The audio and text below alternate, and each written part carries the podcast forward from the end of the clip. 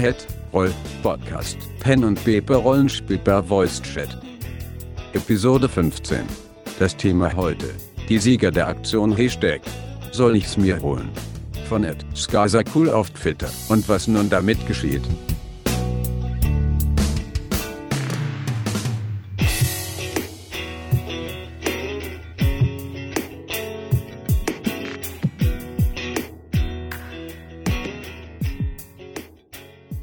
Seid gegrüßt, ich bin Skasakol und das ist der Headroll Podcast. Im Oktober 2018 habe ich unter dem Hashtag Soll ich's mir holen unter dem Twitter-Account @skasakul an jeden der 31 Tage verschiedene Pen-and-Paper-Rollenspiele, LARPs, American Freeform und Nordic LARPs vorgestellt. Und ich habe jeden Tag diese zur Abstimmung freigegeben. Insgesamt wurden 207 Stimmen abgegeben das Ergebnis sind fünf Rollenspielprodukte, die ich nun käuflich erworben habe, die ich mir jetzt in der nächsten Zeit durchlesen werde und ich werde sie bewerten, wahrscheinlich in schriftlicher Form, vielleicht aber auch über ein anderes Medium, vielleicht im Podcast, vielleicht auch als Video. Und ich möchte gerne auch dazu Probespielrunden machen. Und diese werde ich über die Drachenzwänge anbieten. Wie kam ich zu dieser Aktion? Im September hat der Twitter-User Rugosch den Indie-September ausgerufen, wo er jeden Tag in seinem Blog und eben über Twitter ein Indie-Rollenspiel vorgestellt hat und gefragt hat, wer da mitspielen möchte. Ich habe diese Aktion sehr gut geheißen. Es war sehr abwechslungsreich, vor allem hat man auch wieder ganz neue Rollenspiele kennengelernt und Deswegen habe ich die Aktion Soll ich es mir holen im Oktober dann ins Leben gerufen und sie ist jetzt, wie gesagt, auch zu Ende gegangen. Warum nehme ich jetzt die Plattform Headroll Podcast, um darüber zu sprechen? Ich habe gar nicht den Headroll Podcast Twitter-Account dafür verwendet, sondern den Cool. Nun, ich möchte euch auch ein bisschen an die Hand nehmen, wie man vorgehen kann, wenn man jetzt ein Rollenspiel neu kennengelernt hat oder es gerade neu am Lernen ist und wie man dieses Rollenspiel online aufbereitet.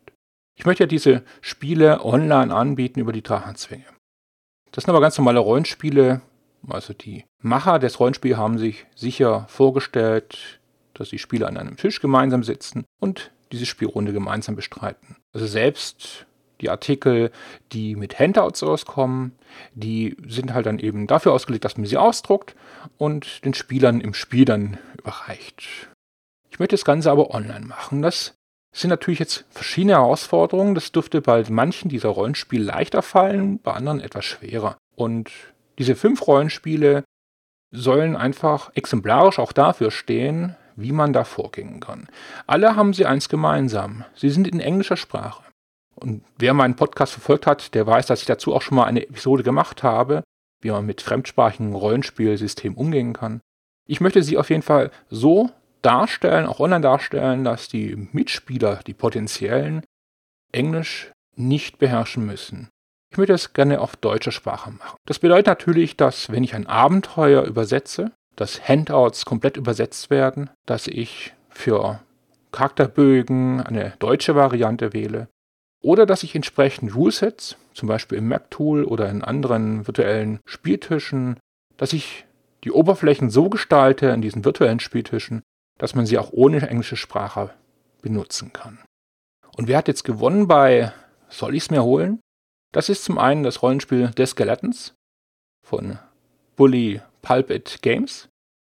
Da geht es um Wächter eines Dungeons, die namensgebenden Skelette, die dann immer zum Leben kommen, wenn jemand die Ruhe des dort begrabenen Toten stört und auch nur dann die Erinnerung zurückkehren, die Emotionen zurückkehren, wer man auch früher mal war. Aus meiner Sicht ein sehr melancholisches Rollenspiel, etwas anderes und sehr freies, weil es doch mehr ein Erzählrollenspiel auch ist, statt ein klassisches Rollenspiel mit klarer Verteilung von Spielleiter und Spieler. Es gibt aber auch die Option, dass man dort mit einem Spielleiter spielen kann. Auf Platz 2 ist Free 16 gekommen von Box Ninja. 316 kann man sich so vorstellen, das ist ein Science-Fiction-Rollenspiel, in dem es eine Alien-Bedrohung gibt, frei nach dem Motto von Starship Troopers. Wer den Film kennt, der weiß, was ich meine. Eine Unmenge von außerirdischen Kreaturen und man spielt dort Soldaten. Es ist eher etwas Leichtherziges. Es gibt auch nur zwei Attribute, eine Fighting Ability und eine Non-Fighting Ability. Das bedeutet, es gibt einen Wert, auf den man würfelt, wenn man kämpft, und es gibt einen Wert, auf den man würfelt, wenn man nicht kämpft. Das scheint für mich eher für leichtherzige Rollensprunden geeignet zu sein. Aber wer weiß, man kann aus jedem Rollenspiel ja auch so viel Ernsthaftigkeit reinlegen, wie man möchte. Dann auf Platz 3, das ist kein Regelwerk, was dort zu finden ist, sondern das ist The Things We Leave Behind von Stygian Fox. Das ist eine Sammlung von Abenteuern für das Cthulhu-Regelwerk, und zwar Cthulhu Now, also Cthulhu in der Gegenwart. Und das sollen Abenteuer sein im Stile von True Detective, Fargo, also viel mit Ermittlungen, aber auch mit düsteren Geheimnissen.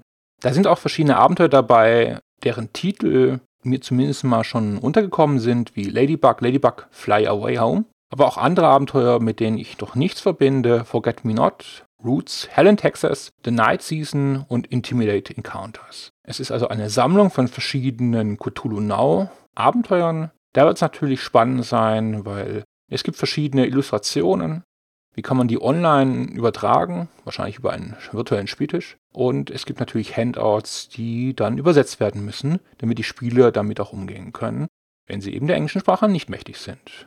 Scheint für mich von all den Produkten das zu sein, wo der größte Übersetzungsaufwand dahinter steckt. Auf dem vierten Platz ist Tech Noir von Dream Machine Productions. Tech Noir ist ein Cyberpunk-Rollenspiel. Also wer Blade Runner kennt, der weiß, was Cyberpunk ist. Und es soll seine Stärke haben, dass der Spielleiter ganz viel mit Hilfe von Tabellen improvisiert Abenteuer gestalten kann, aber trotzdem die Übersicht dabei behält. Ich bin sehr gespannt, wie das abläuft und ob das so funktioniert, ob man das wirklich so schön improvisiert und dennoch mit einer schönen Struktur versehen kann. Also ich bin da ganz gespannt, wie sich das umsetzen lässt. Und der Platz 5 ist das spielleiterlose Touch by Evil von Unplayable Games. Es ist ein Horrorrollenspiel, wo man gemeinsam eine Horrorgeschichte entwickelt. Und da soll sich die Spannung immer weiter bis ins Unermessliche fortsetzen. Und ich bin ja ein großer Freund des Horrorgenres. Ich bin gespannt, ob es auch für mich funktioniert. Oftmals sind für mich spielleiterlose Horrorrollenspiele nicht so geeignet, ich bin der Meinung, dass ein Spielleiter in einem Horrorspiel absolut sinnvoll ist, weil er den Spielern die Macht entziehen kann. Aber vielleicht gelingt auch dieses Rollenspiel auf einer spielleiterlosen Ebene, dass dieses Gefühl von Hilflosigkeit und wachsender Bedrohung auch dort gewährleistet werden kann. Das sind die fünf Rollenspiele beziehungsweise die vier Rollenspiele und die Abenteuersammlung für Cthulhu Now. Auf welches Rollenspiel freut ihr euch davon am meisten?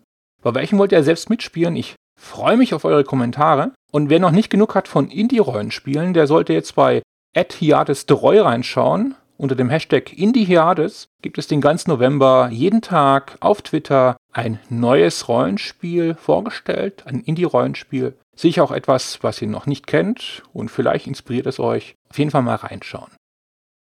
Es lohnt sich auch dieses Mal einen Blick in die Beschreibung dieses Podcastes, weil ich habe jetzt hier die ganzen Rollenspiele, die Abenteuer und aber auch den Rugosch und den Hiades Dreu verlinkt dort in der Beschreibung. Also schaut da rein. In diesem Sinne, vielen Dank fürs Zuhören. Bis zum nächsten Mal.